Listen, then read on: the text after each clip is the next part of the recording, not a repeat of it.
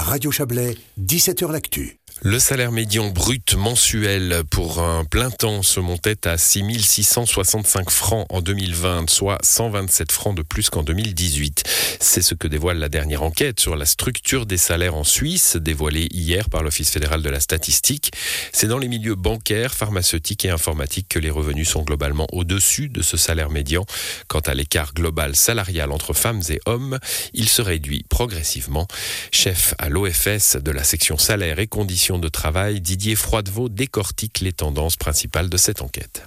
Alors, ce qu'on constate, c'est qu'il y a une certaine forme de stabilité dans les salaires en Suisse. Si on regarde l'évolution de 2018 à 2020, il y a eu une légère augmentation du salaire médian, mais de manière globale, il y a une stabilité assez, assez impressionnante de la pyramide et de la structure des salaires en Suisse. Mais cela vous a surpris? Non, parce que je crois que le, la situation économique en 2017-2018 était relativement bonne, mais par contre en 2019, qui était le moment où on a fixé les salaires, il y avait une, un ralentissement de la croissance économique et comme les salaires sont fixés aussi un petit peu en négociation pour l'année précédente, euh, je n'ai pas été surpris du résultat. On découvre aussi quand même l'importance du niveau de formation qui influe sur la pyramide des salaires. Alors c'est clair que de manière basique, la formation définit la, la hiérarchie des salaires. Ce qui est encore plus important de dire, au même niveau de formation, c'est la fonction que vous remplissez, l'activité que vous exercez au sein de l'entreprise qui est déterminant pour le niveau de salaire. On constate que la main-d'œuvre étrangère est globalement peut-être moins bien payée, sauf les cadres supérieurs. Oui, ça c'est lié au fait que l'économie suisse a besoin de, de hauts spécialistes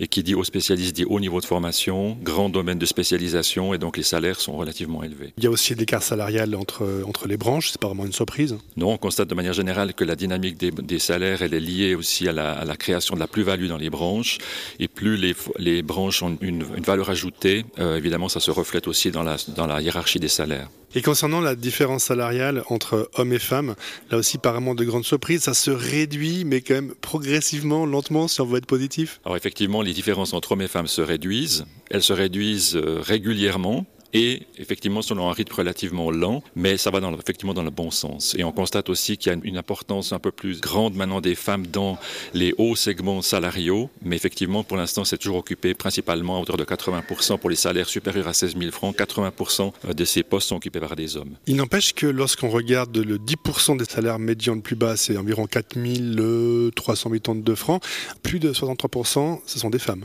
Oui, parce qu'on constate encore actuellement qu'il y a encore une forte concentration de femmes dans des segments de branches à bas niveau de salaire. Donc là, il y a encore un, une concentration qui est historiquement aussi euh, notable de femmes qui travaillent dans des segments qu'on appelle ou des branches à bas salaire, à tradition à bas salaire. Encore un point sur les, les classes moyennes. Entre 2018 et 2020, les salaires élevés ont bien augmenté, de plus de 10%, voire 11% et quelques. Les bas salaires ont progressé, moins grandement que les hauts salaires.